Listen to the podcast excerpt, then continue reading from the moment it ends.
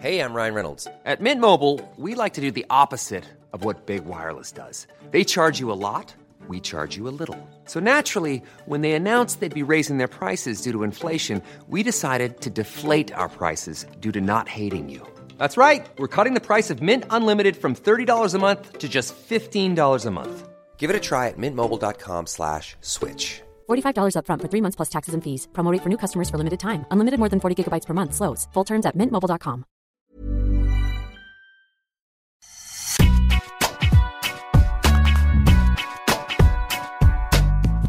Bonjour à toutes, bonjour à tous, bienvenue dans Deep Impact, votre podcast tennis. Je suis Anne Boyer, journaliste de la rédaction d'Eurosport, et nous sommes aujourd'hui en petit comité, mais avec notre atout principal, j'ai nommé Arnaud Di Pasquale. Salut Arnaud. Salut Anne, salut Maxime. Il est notre qui à nous, notre super remplaçant, mais bien plus que ça seulement, et il a le mérite d'être là aujourd'hui, lui. Salut Maxime Battistella. Oui, oui, je ne vais pas dégoiser sur les autres, mais voilà, je suis là, moi. oh là là, comme on dit. Bravo, bravo Maxime, ça commence fort. Ça commence fort. Il y en a qui vont avoir les oreilles qui sifflent, peut-être. La saison sur gazon bat son plein, vous le savez, et a déjà livré son lot de, surprises et, de beaux points. Wimbledon démarre dans moins d'une semaine et l'on a plein de choses à dire à l'approche du troisième grand chelem de l'année. Novak Djokovic en sera l'immense favori chez les messieurs, même si le numéro 1 mondial et récent vainqueur du Queens, Carlos Alcaraz, aura des atouts à faire valoir. Peut-il y avoir d'autres surprises? Nous nous pencherons sur la question. Carlos Alcaraz fait justement l'objet de la stat de notre partenaire Constance du compte Twitter Jeux 7 et. Mais si chez les messieurs le favori est clairement identifié, chez les dames le tournoi s'annonce ouvert et passionnant. Plus alléchant que le tableau masculin, ce sera notre débat du jour. Sans oublier euh, une drôle de malédiction à Halleux et l'œil de type pour compléter ce beau programme. Je vous rappelle que ce podcast est à retrouver sur toutes les bonnes plateformes d'écoute, Spotify, Deezer, Acast, Apple Podcast. Abonnez-vous, n'hésitez pas à nous laisser un commentaire et vous retrouverez sur eurosport.fr des extraits vidéo de cette émission. La joueuse et les joueurs sont prêts. Deep Impact, c'est parti.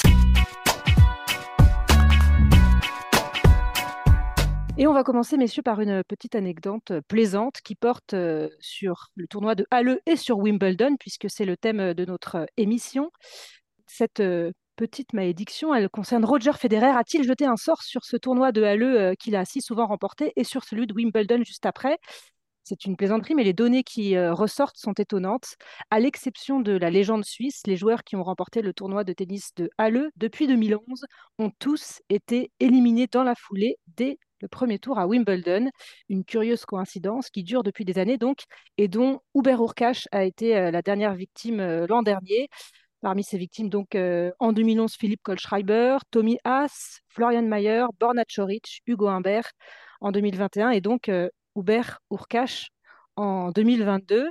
Euh, c'est vrai que c'est c'est pas banal, c'est euh, c'est deux tournois qui s'enchaînent. On sait que la saison sur, euh, sur gazon est, courte, mais passer d'une performance sur un ATP 500 quand même à une, une chute dès le premier tour, c'est étonnant.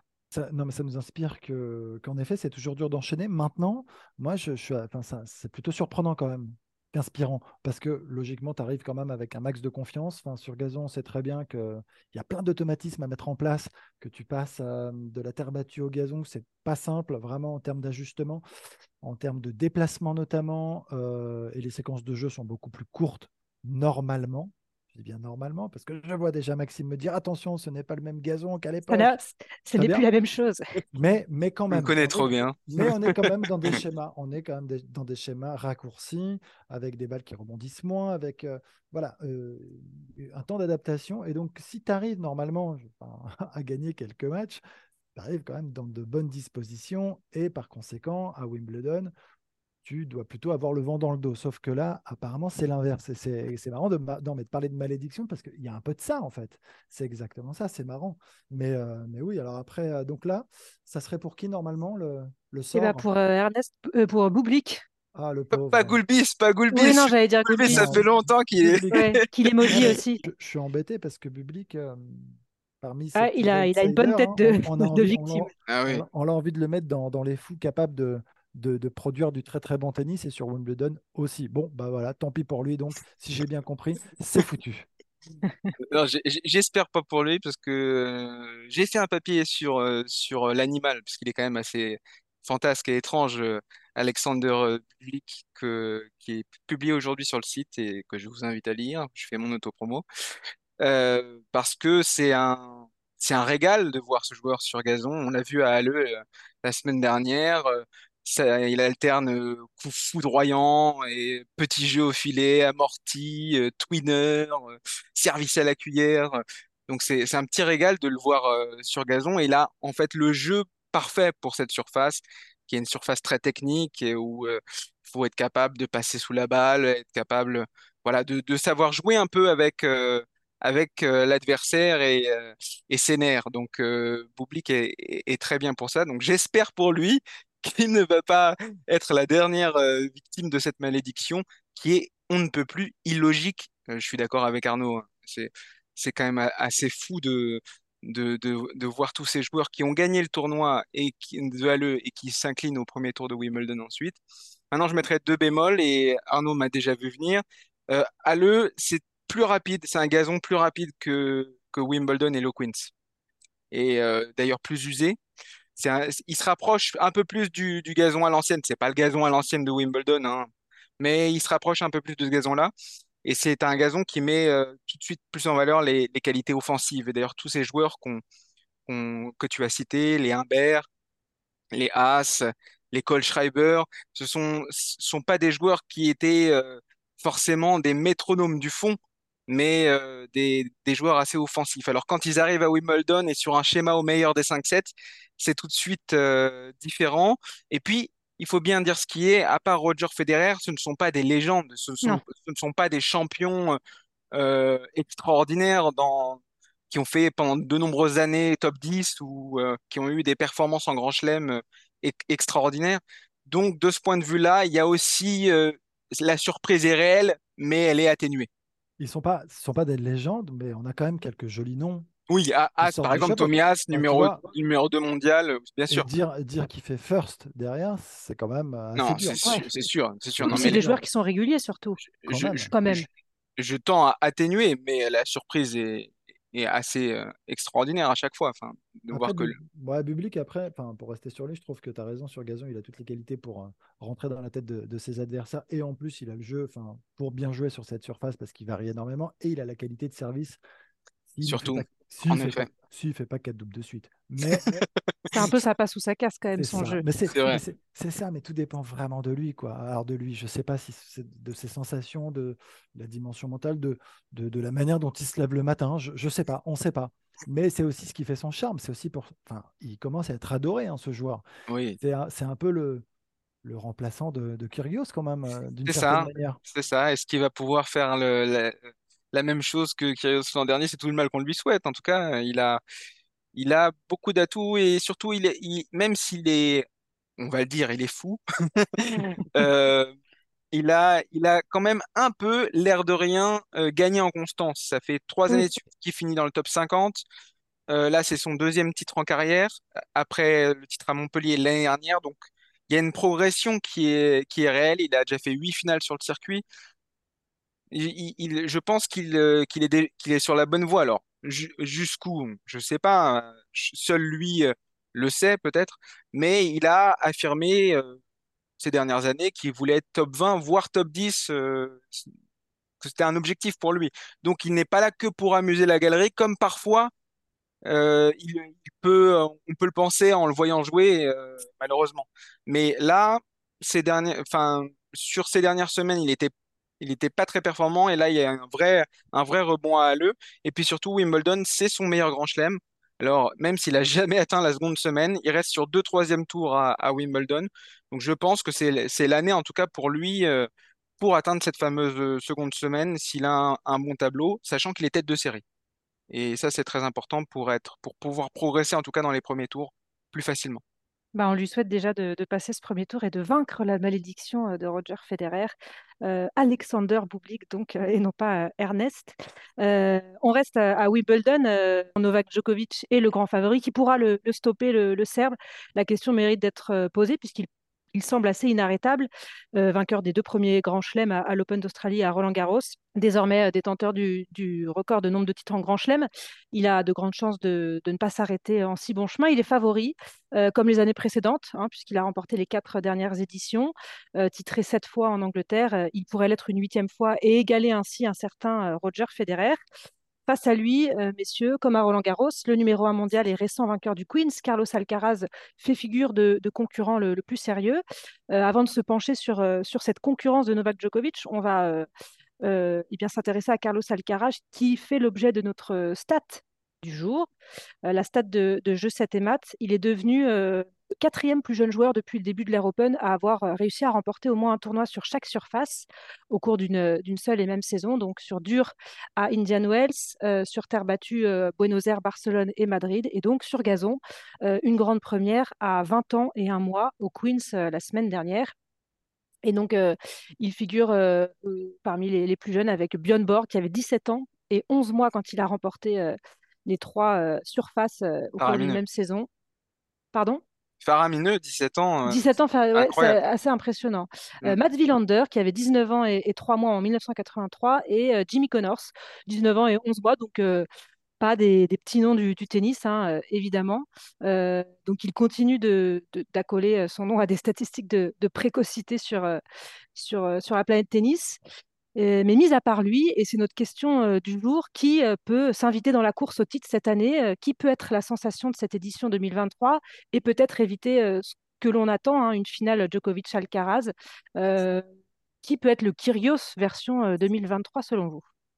Donc là, on part pas sur l'éloge d'Alcaraz, hein, on est d'accord On part sur qui peut peut-être battre, battre hein, pas simplement rivaliser parce qu'on parle de victoire. Donc euh, Djokovic et Alcaraz, on les met, on les met ensemble comme les, comme les plus grands favoris.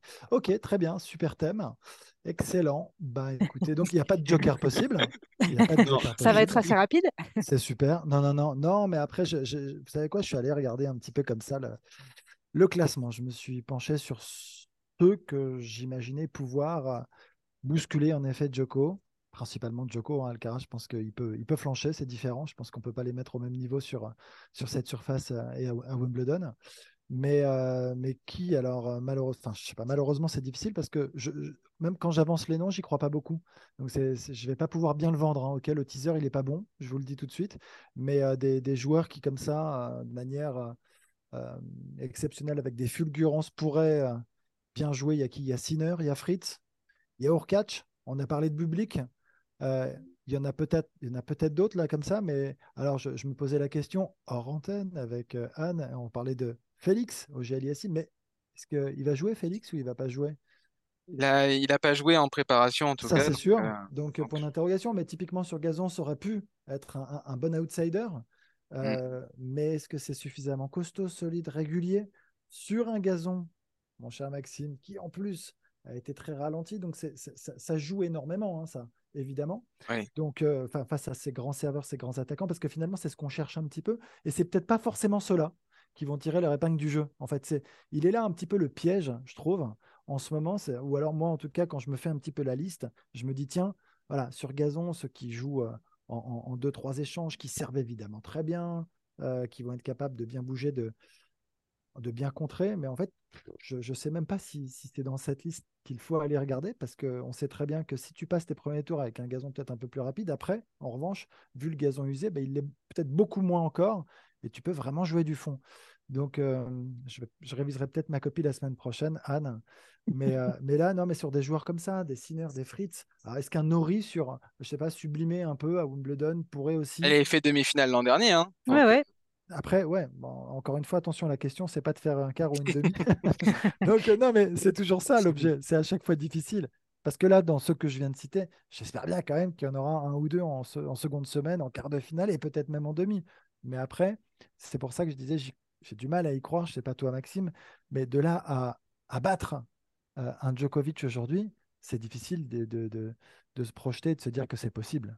Ah, et, et d'un Djokovic en pleine confiance, parce qu'on avait parlé de cet affrontement Alcaraz-Djokovic sur terre battue, on l'attendait. Euh, bon, ça a fait un petit peu flop à cause des limites physiques de, Carlos Alcaraz, mais là, l'Espagnol, en plus, a quand même peu de références sur gazon face à un joueur qui, qui est en énorme confiance à Wimbledon et en plus en ce moment. Donc c'est encore plus difficile d'imaginer quelqu'un venir l'embêter, alors qu'à Roland Garros, on pouvait avoir des, motifs d'espoir sur l'intérêt du tournoi ou en tout cas la, rivalité. Ça l'est beaucoup moins à Wimbledon, alors peut-être que du coup, il y aura plus de surprises, mais ce qui est encore plus fascinant pour le cas de Djokovic, c'est que il a l'habitude de venir à Wimbledon sans préparation. C'est-à-dire qu'il n'a pas de tournoi, il ne fait pas de tournoi pour s'échauffer sur gazon avant de venir à Wimbledon. Et c'est une habitude pour lui, ça lui est arrivé une dizaine de fois déjà. Et euh, la plupart de ses titres, six fois sur sept, il me semble, six, titres sur sept, il est arrivé comme ça sur gazon. Comme son ça, à- premier, à- son premier titre sur gazon, c'est Wimbledon. voilà. Il n'en avait jamais gagné a, avant. t'as l'impression qu'il a même pas besoin de, de, de repères presque, il les trouve tout de suite, ou alors il les trouve en première semaine de Wimbledon. Voilà, donc il, a une, une espèce de, de, d'ascendant psychologique absolu sur, euh, sur la concurrence, à tel point qu'Alcaraz lui-même, quand on lui a posé la question euh, après sa victoire au Queens de savoir si ce statut de tête de série numéro un, parce qu'il sera tête de série numéro un, Alcaraz, à Wimbledon, changeait quelque chose sur ses chances de victoire, il a répondu euh, ça me donne plus de confiance à moi, ça c'est sûr, mais Novak arrive.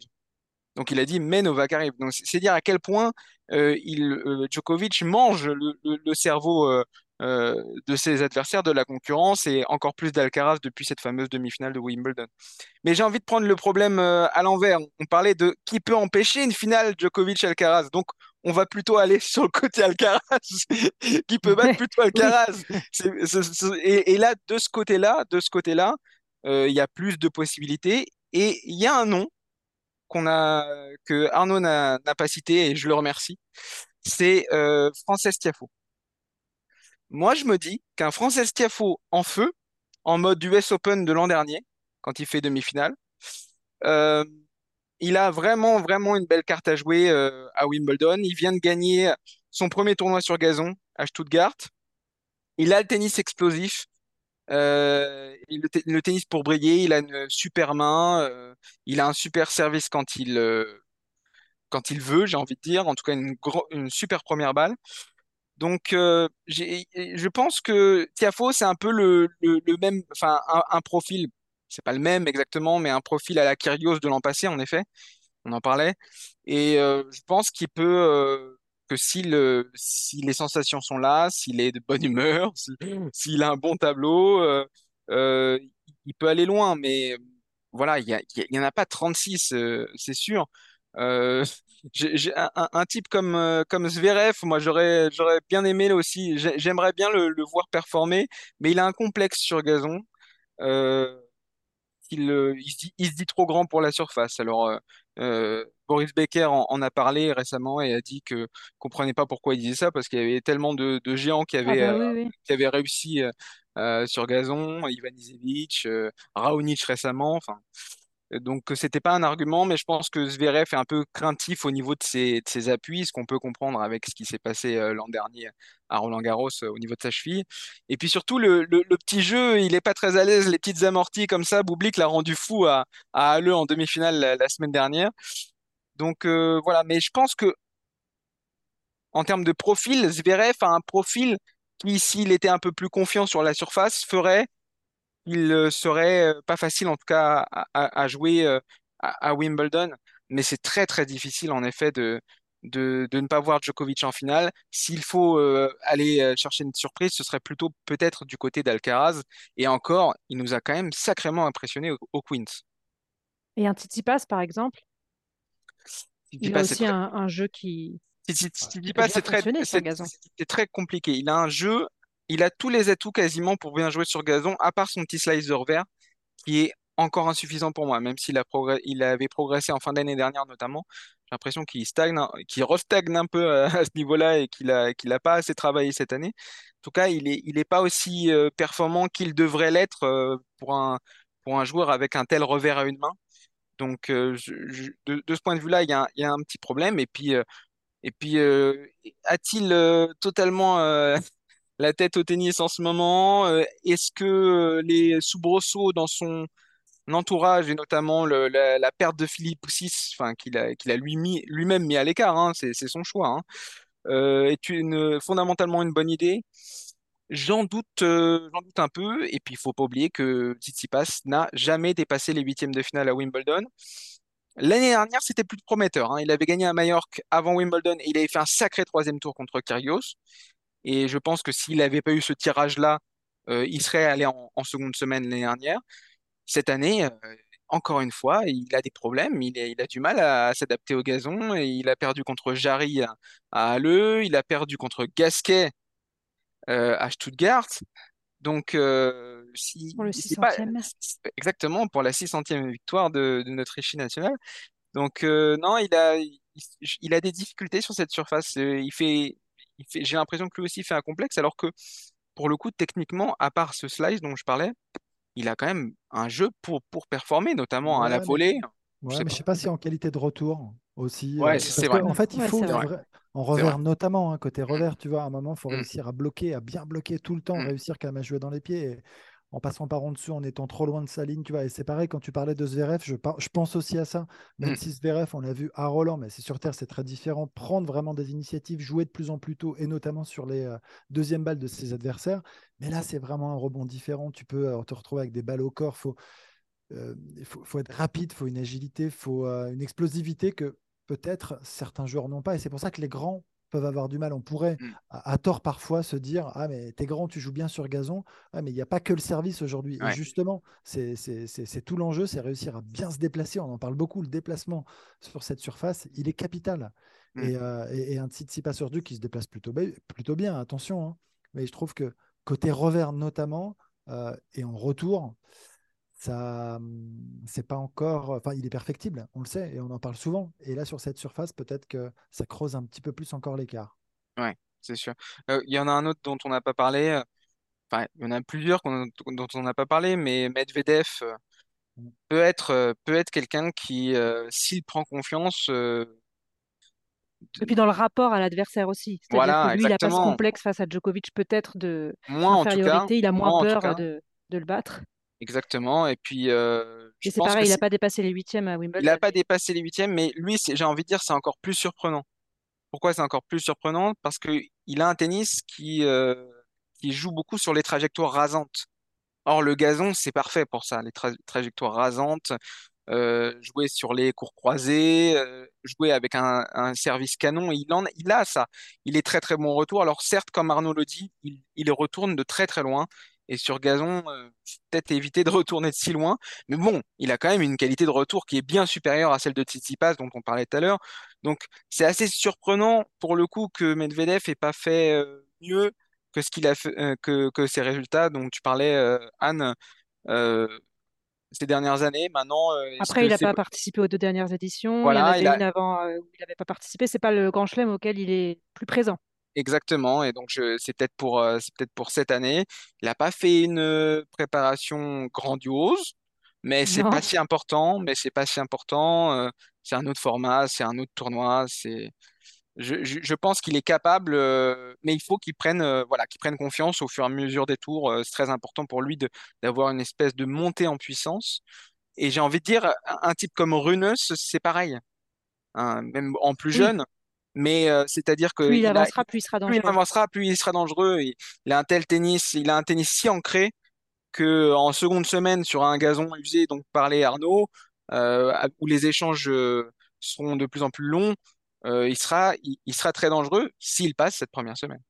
Après, vraiment, et pour, euh, enfin, je sais pas si c'est Anne qui, qui pilote, mais pour finir Oui, sur euh, ce thème, pour battre Djoko ou Alcaraz plutôt, comme tu le dis, Mm. Maxime, euh, il faut quand même, quoi qu'il arrive, des joueurs euh, qui puissent être en feu à un moment donné. Oui. Et, et- et tu vois, quand, quand tu parles de, de joueurs très constants, c'est presque pas cela non plus, finalement. C'est- Il ne faut pas que ce soit trop constant. Il faut, il faut aller sortir de sa zone un petit peu, justement, pour aller euh, faire le match, hein, le, le- le- match du, du, enfin, je sais pas, de la quinzaine du jour d'ailleurs. on- Donc, quand tu parles de Tiafo, évidemment, c'est Voilà. possible. C'est pour ça parles que c'est lui qui me, qui me vient Bien le plus à l'esprit. un, Sinner, moi, je pense qu'il est capable de le faire aussi sur un match. Il est capable, tu vois. Ouais, Euh, je pense que Mentalement, faut voir.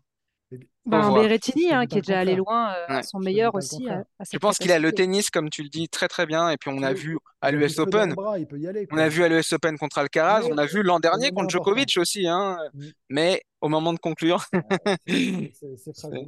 friable en effet. Mais tu vois, ce sont ces joueurs-là qui pourraient en tout cas vraiment euh, je m'inquiète, euh, des problèmes. petite parenthèse, je m'inquiète un peu pour Sinner qui a abandonné à Halle. Et je sais pas dans quel état physique il sera. Tout comme évidemment, euh, on n'en a pas parlé parce qu'il n'a pas eu de préparation, il n'a pas eu de saison.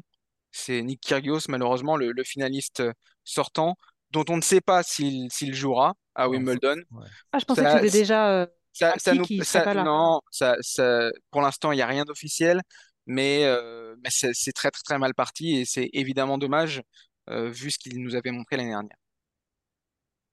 On espère quand même avoir des surprises dans ce tableau masculin, peut-être plutôt du côté du tableau d'Alcaraz que celui de, Djokovic, surtout un, beau tournoi.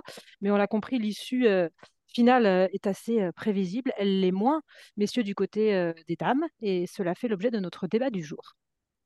Après un, très beau Roland Garros hein, dans, le tableau féminin avec une finale particulièrement spectaculaire, Wimbledon s'annonce euh, aussi assez excitant. Euh, on a vu les victoires euh, de, de notamment, d'Ostapenko euh, à Birmingham la semaine dernière, les perfs aussi de, de de, de Donna Vekic, et puis on n'oublie pas les, favorites, euh, Swiatek, euh, Jabber, qui peuvent aussi très bien figurer. Est-ce que ce, tournoi féminin s'annonce plus alléchant que, son pendant masculin un petit peu en, réponse à, à ce qui s'est passé à, à Roland Garros pour vous? Alors, alors je, je peux prendre le... C'est pour toi, c'est moi. J'ai j'ai participé à l'élaboration de ce débat parce que j'ai je, je dois vous avouer quelque chose, c'est que depuis le début de saison, C'est ça, c'est surtout depuis le début de saison que c'est un peu le cas. je suis je suis beaucoup plus intéressé et passionné par ce qui se passe euh, du côté féminin que du côté masculin. Euh, c'est dû évidemment au match, au euh, au suspense, au manque de suspense parfois euh, côté euh, masculin, mais aussi à, l'émergence de rivalités de plus en plus fortes et de plus en plus installées. Euh, tu parlais de Zviatek et, et, Jabber, parce que Jabber a fait finaliste l'année dernière. Ne pas oublier évidemment les deux autres membres de ce qu'on a appelé un peu tôt, je pense, le, le, le Big Three féminin, c'est-à-dire Arina Zabalenka et Elena Rybakina, qui est tenante du titre à Wimbledon. Donc, euh, rien que ça, rien que cette lutte pour le trône entre les trois, là, euh, c'est quelque chose qui me, qui me patiente, euh, qui me passionne, pas patiente. Je suis impatient, en fait. C'est ça que je voulais dire. Il y a un petit bémol là-dessus, c'est que Rybakina, qui a déclaré forfait au Oui, troisième tour de Roland-Garros, a aussi déclaré forfait cette semaine à un tournoi et elle s'est fait sortir euh, la semaine dernière assez tôt. Malheureusement, elle a depuis quelques semaines un- un- une maladie virale. C'est ça, la cause, c'est une maladie virale. Et donc, j'espère pour elle qu'elle sera en meilleur état euh, pour Wimbledon et qu'elle a déclaré forfait cette semaine plutôt par précaution euh, qu'autre chose. Donc ça, c'est un petit bémol. Mais voilà, tout ça pour dire que c'est une, une période où il y a beaucoup de rivalités et beaucoup de tennis différents. Oui, Euh, Rib- euh, euh, Rybakina, c'est le, service, euh, un service extraordinaire, une capacité à aller vers l'avant, une fluidité, un timing. Euh, elle donne l'impression de faire avancer la balle sans effort, qui est, euh, fascinant. Euh, Sabalenka, c'est un peu la, puissance brute, mais elle, a montré à, Ro- à Roland-Garros notamment qu'elle avait bien plus d'atouts que ça maintenant dans son jeu, not- notamment en termes de qualité de déplacement et même en utilisant parfois un petit slice pour, pour euh, casser le rythme, et ça j'ai été assez surpris. Et puis, on a des joueuses qui, sur gazon, sont, sont, sont magnifiques. Euh, tu parlais de Kvitova qui vient donc de gagner à, à Berlin son 31e titre. Euh, elle a gagné deux fois à Wimbledon. Voilà, elle, elle, elle a gagné deux fois à Wimbledon en 2011 et 2014. C'est une gauchère, elle a une puissance extraordinaire, une qualité de frappe in- in- incroyable. Il y a aussi le, celle, que, celle que, dont, dont Bertrand Milliard est amoureux. Euh, là, là, tu sors les deux. Là, tu fais une spéciale dédicace à Bertrand parce que Kvitova, c'est la même hein, pour, euh, Ouais, c'est Petra et, et 100%. Carolina. Oui, mais c'est pas les mêmes. C'est pas les mêmes. On l'a vu, on l'a vu en finale de Roland-Garros, euh, tout- toute la variété du, du jeu de, de Mourova, cette capacité à aller au filet, à, à changer de rythme, un, un- un- un petit jeu à la, à la Roger Federer avec un revers à, une- à deux mains, certes, c'est vrai, mais euh, il y, a, y a quelque chose comme ça. Il y a, y a de l'inventivité, de la créativité. Et puis, il y a cette euh, Ostapenko que tu citais là, qui, qui est de retour, comme, euh, comme il y a, il y a six ans, j'ai envie de dire, quand elle avait gagné à Roland-Garros. Donc, en fait, il y a beaucoup de, beaucoup de, de, de, de prétendantes, mais c'est pas un, un- comment dire, j'allais dire du n'importe quoi. Ce qu'on, qu'on a un peu Non, c'est des reproché, prétendantes que... voilà. qui ont qu'on a déjà un fait peu, leurs preuves. Exactement. Ce qu'on ce qu'on a un peu reproché au tennis féminin pendant des années, c'est d'être totalement imprévisible et de et justement de ne pas avoir de fil conducteur et pas avoir de, de, de joueuses auxquelles on pouvait s'identifier. Là, c'est très différent. Je trouve qu'on a une, bonne dizaine de joueuses qu'on a envie de suivre et dont on a envie de voir les duels. Et euh, je dois confier que, moi, en tout cas, j'ai plus d'attentes sur ce tournoi féminin que sur le tournoi masculin, qui me paraît assez réglé comme du papier à musique. Qu'est-ce que t'en penses, Arnaud? Alors, je vais te suivre globalement, mais je vais un peu nuancer ton propos quand même. Euh, oui, mais j'ai quand même le sentiment, quand on arrive en Grand Chelem, on retrouve quand même toujours, chez les garçons, donc on a cité Djoko Alcaraz, mais chez les filles, tu parlais euh, d'avoir peut-être annoncé un peu trop tôt ce, ce Big Three, mais Swiatek, Sabalenka, Rybakina, elles sont quand même devant, tu vois ce que je veux dire? Et encore plus en Grand Chelem, parce que c'est à ce moment-là, justement, je crois qu'elles s'affirment encore plus. Euh, et on sait que c'est dans ces moments que les grands champions, les grandes championnes arrivent à élever leur niveau au moment important, elles sont plus présentes, parce que parce que c'est l'objectif et qu'on a beau aujourd'hui débattre des tournois qui préparent les grands chelems, c'est pas la même histoire, c'est pas la même chose. Aujourd'hui, on est là pour marquer, pour écrire l'histoire, pour gagner des grands chelems. Et chez les filles, une Swiatek, je pense que c'est ça, une Sabalenka, c'est en train de devenir, une Rybakina aussi à sa manière. Donc euh, après, en effet, euh, les autres en ont déjà gagné. Tu as cité un Kvitova, euh, Krejcikova, enfin je veux dire, tout ça ce sont des grands noms déjà du tennis féminin, elles ont déjà gagné des grands chelems. Il y en a d'autres, une, une, une Jabber aussi, peut-être très dangereuse. Donc, tu as raison, il y a des styles très variés. Donc, c'est ce qui rend le tennis féminin aujourd'hui très intéressant, parce qu'il y a des oppositions de styles qu'on a envie d'aller voir, qu'on a envie d'aller voir. Et ça, c'est génial. Ouais, quand tu mets Sabalenka face à une Jabber, tu as envie de regarder ce match, voir comment Mm. Jabber va réussir justement à déstabiliser un petit peu Sabalenka, qui euh, va essayer de passer en puissance constamment. C'est génial. Donc, tout ça, c'est vrai, je comprends. Après, euh, j'ai l'impression quand même que tu en as deux, trois qui sortent quand même encore du lot. L'écart est peut-être un peu réduit. Voilà. Et donc, ça laisse plus de place. C'est Mm. moins euh, marqué, en effet, que chez les hommes. Tu as raison. Donc, il y a plus de place et donc plus de prétendantes, d'outsiders en tout cas, pour aller euh, peut-être aller chercher ce titre. Mais euh, moi, je vois bien, enfin, quand même, tu vois, sur, euh, sur ce genre de tournoi, je ne sais pas ce que, ce que fera Swiatek là sur gazon. Oui, C'est un un, bel enjeu. Ouais, exactement. et- et je pense qu'au fond d'elle, ça serait énorme de pouvoir se prouver qu'elle est capable d'aller gagner euh, sur gazon. Elle elle- elle l'a montré sur dur, sur terre, on le savait. Et maintenant, il lui reste ça. C'est un sacré challenge. Et elle fait partie de, de, de, de- de- de ces champions hein, de ces, qui, qui, justement vont vouloir prouver aussi. Alors, se prouver déjà à elle, parce que quand on, on, on- on sait qu'elle est fan de Nadal et que Nadal, le premier tournoi qu'il a voulu gagner, c'est Wimbledon et pas Roland quand même. Donc, c'est quand même assez marrant comme truc. Donc, aujourd'hui, je suis sûr qu'elle a ça en elle et qu'elle va pouvoir aussi nous surprendre. Moi, j'adorerais ça. En fait, c'est aussi ça que j'ai envie d'aller voir peut-être. De me Bien dire sûr. que Zviatek, elle est peut-être pas attendue et peut-être qu'elle elle peut aller gagner enfin, voilà, sur, sur une surface qui n'est pas la sienne. Ça, je trouverais ça génial. Et après, oui, Mourova, enfin, on va arrêter parce qu'il y a Bertrand qui va kiffer encore cette émission. Si il doit être puni de son absence. Ouais. Donc, euh, non, mais c'est vrai que mais tu as raison. En tout cas, est-ce que euh, le tournoi sera plus intéressant que les hommes? J'en sais rien. En tout cas, ce qui est sûr, c'est qu'on a envie de le suivre et que ça fait du bien euh, et qu'il y a des rivalités qui s'installent avec des belles oppositions et que ça, ça, ça présage en tout cas ouais, un, super, un super grand chelem.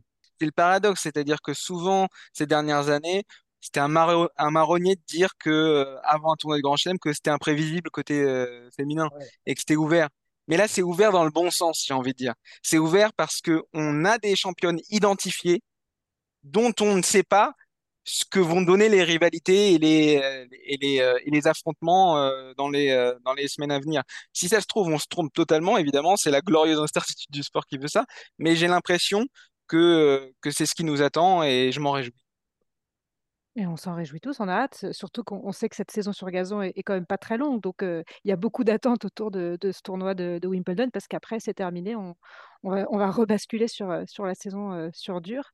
Mais on, espère que ce soit du côté masculin ou du côté féminin, qu'en tout cas, on aura de belles batailles. Et, ça a plutôt bien commencé dans les tournois de préparation, hein, que ce soit au Queens, à Le chez les garçons, à Birmingham, à Berlin, chez les filles, où, où Kvitova donc, eh bien, a confirmé qu'elle revenait bien quand même, la, la Tchèque cette année, euh, Elle, 31e titre quand même en carrière. elle Alors avait certes, gagné elle à. Miami. Elle avait Ouais, gagné ouais. Miami cette année euh, en finale contre Rybakina. Donc, euh, c'est, c'est, si elle réussit euh, son Elle est de début de retour dans le quinzaine, top 10. ouais, si elle réussit son début de quinzaine si elle est en deuxième semaine, attention, elle sera très dangereuse, forcément. Alors, elle a, elle a plus atteint les quarts de finale à Wimbledon depuis son titre en 2014, mais on, sait qu'elle est passée par, par des périodes compliquées et, qu'elle qu'elle a eu un petit peu de mal à, revenir, mais c'est un beau retour dans le top 10 et, ça présage de, très belles choses pour Petra Kvitova, euh, qui, ne laissera évidemment pas indifférent Bertrand Millard. Alors pour finir, on va parler d'un joueur qui a retenu l'attention d'Arnaud. C'est l'heure de l'œil de Deep.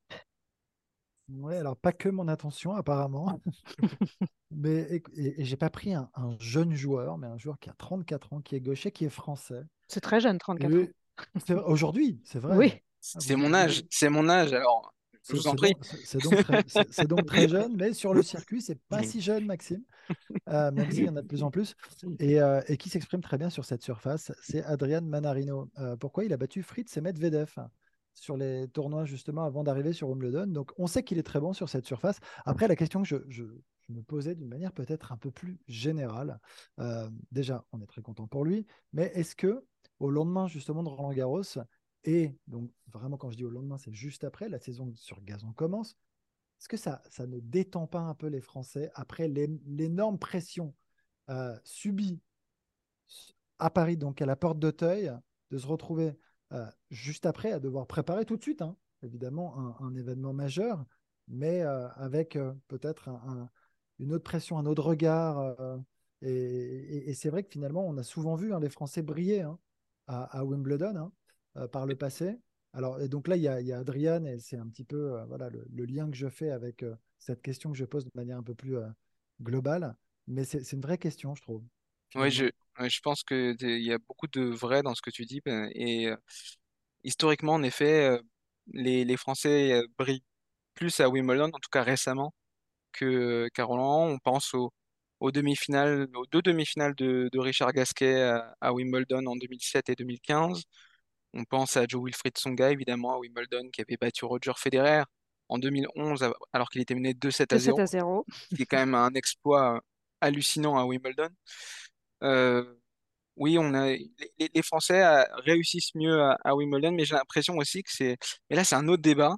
C'est aussi, un- c'est en plus de, de la pression, c'est aussi une question de formation, et formation su- à jouer sur une surface. Alors, vous, vous allez me dire, sur herbe, il joue pas beaucoup, Non. certes, mais, il- mais en fait, le, le jeu sur herbe et le jeu sur dur euh, indoor euh, est peut-être plus similaire dans, en termes de, de rythme qu'un jeu sur terre battue où il faut construire tactiquement ses points, où il faut euh, utiliser beaucoup plus de lift, euh, tout ça. Donc il y a, il y a peut-être une question à se poser là-dessus. Maintenant, pour revenir sur, sur Adrien Manorino, c'est quand même fantastique. Il y a un contraste euh, e- extraordinaire. Le type ne gagne pas un match sur terre, pas un seul. Il revient sur gazon. Et là, c'est la renaissance. C'est extraordinaire. C'est un phénix, c'est extraordinaire. Et, et tout le monde le sait.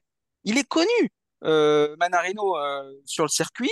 Euh, on sait que sur gazon, euh, il embête tout le monde, il, il, il est, il a peur de personne. Et, tout, et j'ai l'impression que les, les cadors, entre guillemets, ou les membres du top, top 10 ont beau le savoir, eh bien, euh, ils Il tombent quand même dans dans le piège.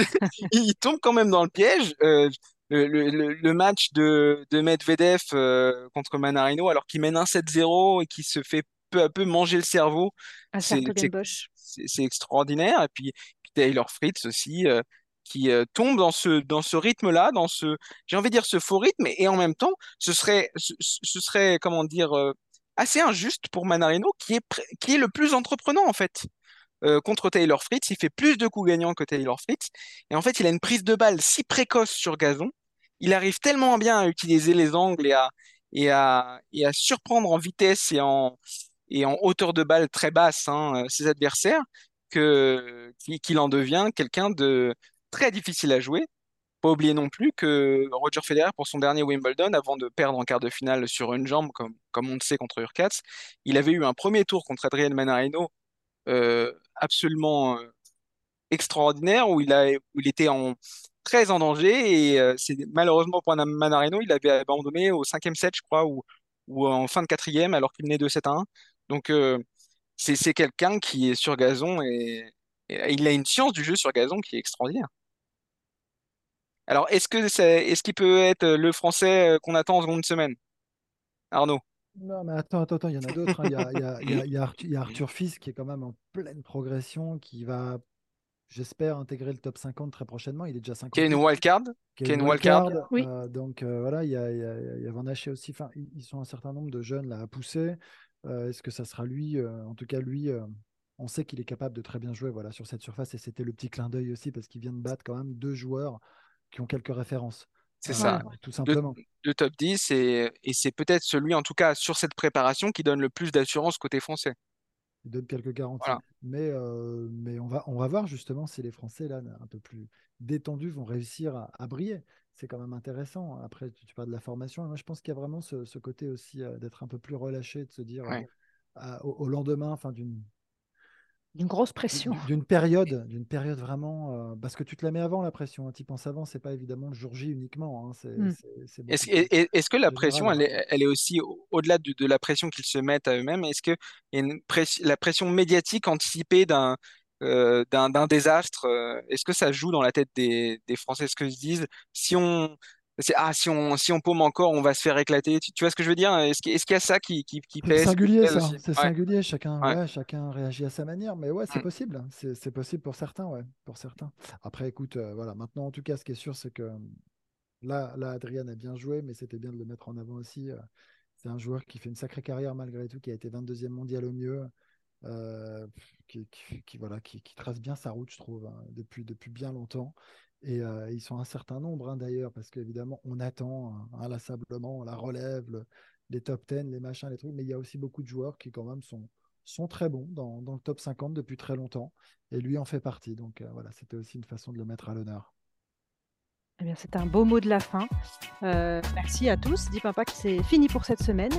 N'hésitez pas à nous noter, à nous laisser un commentaire. Abonnez-vous aussi, bien sûr. Vous recevrez euh, les nouveaux épisodes directement sur votre smartphone. On se retrouve la semaine prochaine. D'ici là, euh, suivez l'actu sur eurosport.fr, bien sûr, et sur nos antennes. Merci Maxime, merci Arnaud. C'était un plaisir et on se retrouve très vite pour parler tennis, bien sûr. Merci à vous. Ciao. Merci Anne et salut à tous.